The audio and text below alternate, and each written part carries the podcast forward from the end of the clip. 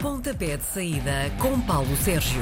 À minha frente, o meu amigo Paulo Sérgio, o maior comentador da Rádio Portuguesa. Bom dia. 1,90m. Bom dia, Miguel. Bom dia. Bom dia, bom dia. Hoje começa mais uma jornada da Liga Portuguesa, a segunda, um, e um, o primeiro jogo é um, o um, Famalicão Rio Ave. Um, a vitória do fim de semana passado foi uma surpresa para muita gente. Achas que esta dinâmica de vitória do Famalicão vai se manter neste jogo contra o Rio Ave? Eu uh, tive a oportunidade de ver o jogo. Uh, acho que a equipa do Famalicão ganhou e ganhou bem, mas aproveitou dois erros inacreditáveis da defensiva do Santa Clara, sobretudo do lateral esquerdo. E, portanto, este é o jogo para tirar as dúvidas. Será que vamos ter um Famalicão igual àquele que esteve na taça da Liga frente ao Sporting da Covilhã e que em casa perdeu? Por 2-0? Ou será que é o Famalicão que aproveitou e soube aproveitar e de que maneira os erros do Santa Clara? Do outro lado, deixa-me saudar o regresso de Carlos Carvalhal ao futebol português. Há oito temporadas que não trabalhava na, na Liga Interna. A última vez foi com o Sporting na temporada 2009-2010. As coisas não correram nada bem a Carlos Carvalhal. Uh, depois andou pelo estrangeiro, esteve em Inglaterra, treinou na Premier League, também não teve sucesso na Premier League. Acabou por descer a equipa que treinou.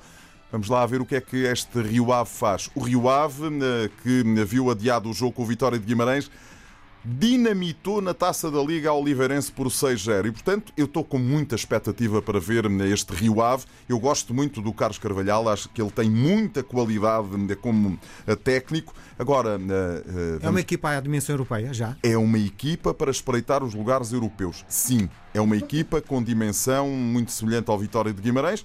Mas isto é tudo no papel, não é, Miguel? Depois tem que se confirmar dentro das quatro linhas.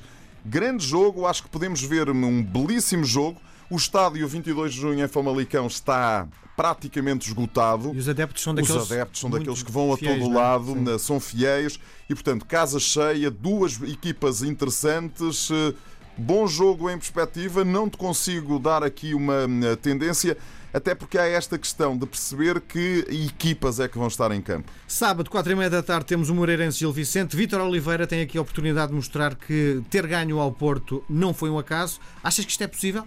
Acho que é possível. Eu gostei muito de Kraev, o avançado búlgaro, que marcou já dois golos nesta Liga Portuguesa. Marcou o golo que derrotou a equipa do Futebol Clube do Porto. Dois golos na, não na Liga, dois golos nesta época. Marcou um na taça da Liga, marcou o outro ao Futebol Clube do Porto, que deu os três pontos. Este búlgaro está emprestado pelo eh, Midtjylland da eh, Dinamarca. Parece-me, pelo movimento, pelas movimentações, ser um jogador para seguir com muita atenção. De resto, o meu amigo Rui Malheiro, que é comentador aqui na RTP e que escreve todas as semanas no Diário Record, já tinha eh, indicado: atenção, vejam este jogador, está a confirmar-se. Do outro lado, temos um Moreirense que, eh, em dois jogos oficiais nesta liga, duas derrotas. Um Moreirense que está a ser reconstruído por Vítor Campelos. Hum, repara bem, eu eh, fui, fui ver, porque eh, para estas coisas nada como confirmar. Ivanildo, Heriberto, Lume, Chiquinho, Jonathan, cinco jogadores que na época passada eram titulares absolutos da equipa, saíram e saiu o treinador eh, Vieira, que está agora a fazer uma boa arranque, um bom arranque de temporada é? no Vitória de eh, Guimarães. Eh, vamos ver. Eu acho que pode, neste confronto entre equipas minhotas, pode dar empate. Sete da tarde, derby da cidade de Lisboa, Belenenses Sade, Benfica. O Benfica joga muito ou tem apanhado adversários de menos valia?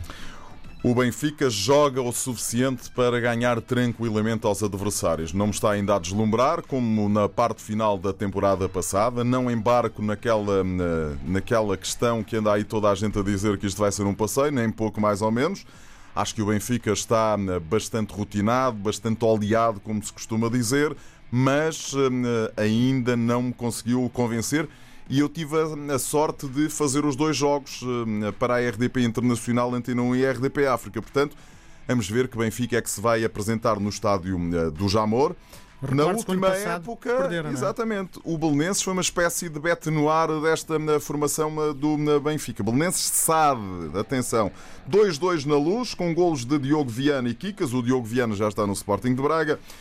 Na primeira volta, o Belenenses Chade derrotou o Benfica por 2-0 Henrique está agora no Sporting, o Keita ainda lá está em, no Estádio Nacional. Vamos ver que. Isto é uma equipa em construção, não é? É, é claramente uma equipa em construção. Ainda lhe falta chegar o ponta de lança, que vai ser, em princípio, o Cádiz emprestado pela formação do Benfica, que na época passada esteve no Vitória de Setúbal, o internacional venezuelano tem uma grande vantagem. O Jorge Silas é, para mim, um dos ótimos treinadores desta liga principal e o Bruno Lages tem que ir de olho muito aberto para não ser uh, surpreendido. Para fechar este assunto Benfica, porquê é que o Benfica contrata um jogador para emprestar? Não te sei explicar, mas isso é uma moda muito em Portugal que já long time ago, já, já vem muito, muito de trás. O Benfica já fez isso noutros tempos, o Futebol Clube do Porto também fez isto noutros tempos agora é o Benfica, tem a ver um bocadinho com a tentativa de uh, dominar por completo o futebol português. Parece-me evidente em relação a isso. Nove e meia da noite, o Porto vai ter a chance de retificar os maus resultados dos últimos dias. Setúbal é um bom adversário para que isso aconteça? O Vitória de Setúbal é de facto um bom adversário para que isso aconteça. Os Chadinos são os habituais clientes eh, do Futebol Clube do Porto quando jogam em Setúbal e quando jogam no Dragão. Há 30 anos foi a última vez que o Vitória de Setúbal eh, ganhou no estádio, nem então no estádio eh, das Antas. É preciso não esquecer que o Vitória de Setúbal praticamente tem estado todas as épocas na Primeira Liga. E, portanto, o Futebol Clube do Porto, mais dificuldades, menos dificuldades, mas dá-se bem com este adversário. Último empate na época 16-17, 1 a 1 no Dragão. A última vez foi no dia 7 de maio de 1989, há 30 anos, António Aparício uh, ainda lá anda em Setúbal, ele de resto vive em Setúbal, marcou o único golo. O Porto vem de duas derrotas, a última das quais muito uh, traumatizante frente ao Krasnodar, que impediu a equipa de ir para a Liga dos Campeões. Está na véspera de jogar no Estádio da Luz, dia 24 de agosto, ao Benfica Futebol Clube do Porto. E, portanto, o Futebol Clube do Porto, equipa de Sérgio Conceição, tem que né, atalhar caminho. Última nota: este é o jogo mais histórico eh, desta jornada 2 da Liga Portuguesa. As equipas vão se defrontar pela vez número 164 em todas as competições. Só na Liga Portuguesa são 72 jogos no estádio do Futebol Clube do Porto. Domingo, 4 da tarde, o Aves Marítimo. Este, este Marítimo joga para a Europa ou joga apenas para fazer um campeonato tranquilo? Joga, eu acho que joga apenas para fazer um campeonato tranquilo. Eu não gostei do Marítimo frente ao Sporting e conseguiu uh, empatar. É uma equipa muito. Uh, é uma equipa ainda muito em construção. Eu aprecio o trabalho do Nuno Manta Santos, acredito que mais, uh, enfim, que ele vai conseguir fazer ali uma equipa interessante mas ainda está longe de ser aquela equipa eh, que o Marítimo tinha, se calhar, aqui há 10 anos e aí sim lutava eh, para a Europa. Eu acho que o Marítimo fez uma opção e o presidente Carlos Pereira fez uma opção. Primeiro vamos construir um estádio e vamos pagá-lo e depois logo vemos como é que conseguimos arranjar uma equipa. E portanto as coisas estão nesse, nesse capítulo, nesta altura. O Desportivo das Aves eh, perdeu no Bessa, mas jogou bem e, portanto, há aqui alguma expectativa para ver o que faz a equipa de eh, Augusto Inácio. Na época passada, o Marítimo venceu por 1-0. Eh, Eu acho que é capaz de haver aqui uma ligeira vantagem para a equipa das Aves, que joga em casa, mas eh, vamos ver se este Marítimo não consegue, de facto, surpreender. Será uma surpresa que isso aconteça, mas. Vamos ver. À mesma hora, encontro entre duas equipas derrotadas na primeira jornada, Passos de Ferreira, Santa Clara. O que é que pode dar este jogo?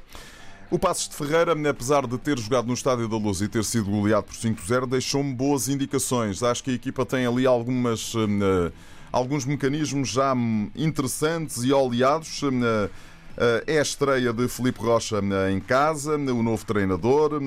As equipas não se cruzavam há 14 anos. Na segunda liga, então, o Passos ganhou por duas bolas a uma. O Santa Clara vem desse jogo traumatizante em casa, frente ao Famalicão onde hum, criou algumas boas oportunidades, mas, sobretudo, do ponto de vista defensivo, foi um verdadeiro hum, desastre. Ah, Quando um, um, lateral faz os disparates que fez o, o lateral do Santa Clara, a opção do treinador é não utilizá-lo na jornada seguinte? Não, a opção do treinador é exatamente essa: é de usá-lo na jornada seguinte para ver se ele recupera, sobretudo quando um treinador tem confiança. E eu acredito que o uh, João Henrique tenha confiança no lateral esquerdo na equipa, porque senão não o tinha posto a jogar nessa partida. o Santa Clara não perdeu ainda ninguém e, portanto, Osama Rachid e Guilherme Schettino estão lá, mantêm-se. O Guilherme Schettino andava a ser seguido pelo Braga, que já desistiu da, da contratação, portanto uh, aparece o Santa Clara em Passos de Ferreira na capital do móvel com toda a artilharia uh, pesada. Enfim, eu se tivesse que dar aqui alguma, algum favoritismo, acho que o Santa Clara é capaz de, fora, na, dar aqui um ar da sua graça frente a este Passos de Ferreira. Seis e meia da tarde, o Europeu Guimarães recebe o Vista. O Guimarães estará cansado do jogo a meio da semana? Eu acho que não, porque o Ventspil não cansou rigorosamente ninguém.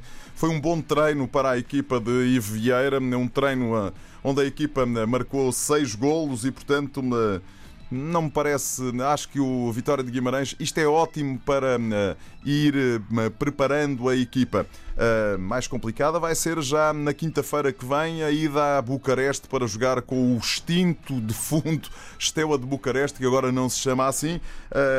aí, é sim, difícil o jogo? É difícil, é difícil porque a equipa romena é uma boa equipa nesta fase, mas eu acho que o Vitória de Guimarães tem francas possibilidades de seguir para a fase de grupos da Liga Europa.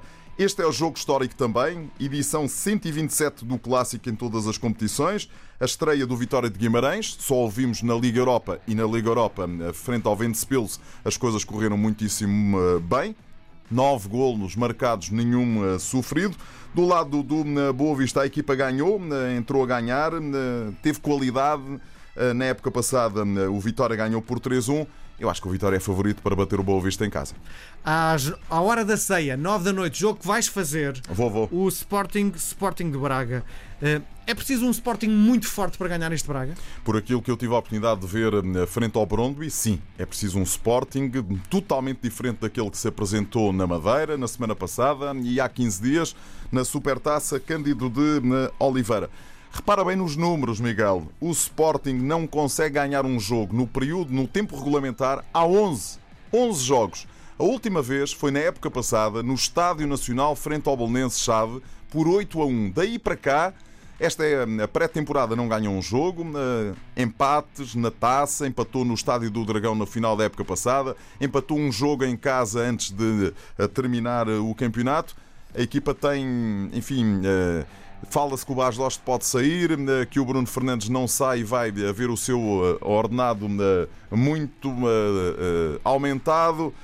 O Braga está muitíssimo bem, conforme provou frente ao Brondby. O Brondby não é o Ventspils. Atenção, Sim. o Brondby é uma belíssima equipa do futebol da Dinamarca, tem muito mais nível que o futebol da Lituânia. Sejamos claros em relação a isso. E, portanto, uma mais do que isso, três jogos, três vitórias, sempre a marcar mais de três golos a equipa eh, de Ricardo Sapinto. Há esta, este plus. O Ricardo vem uh, uh, já foi treinador do já Sporting, foi treinador do Sporting jogador foi jogador do Sporting, foi despedido uh, de treinador do Sporting da última vez que por, que por aqui passou e, portanto, vem um Sporting de Braga muito forte. Não, não sei se o Sporting de Braga não vem aqui preparado para uma surpresa. Segunda-feira a jornada acaba com o Tondela Portimonense e eu pergunto quem é mais forte neste jogo. Não sei dizer, eh, não sei dizer. Duas equipas que ainda não marcaram qualquer golo nesta eh, liga, eh, vêm as duas de um 0 a 0. Na época passada, o Tondela venceu por 3-2, o Portimonense nunca perdeu em Tondela.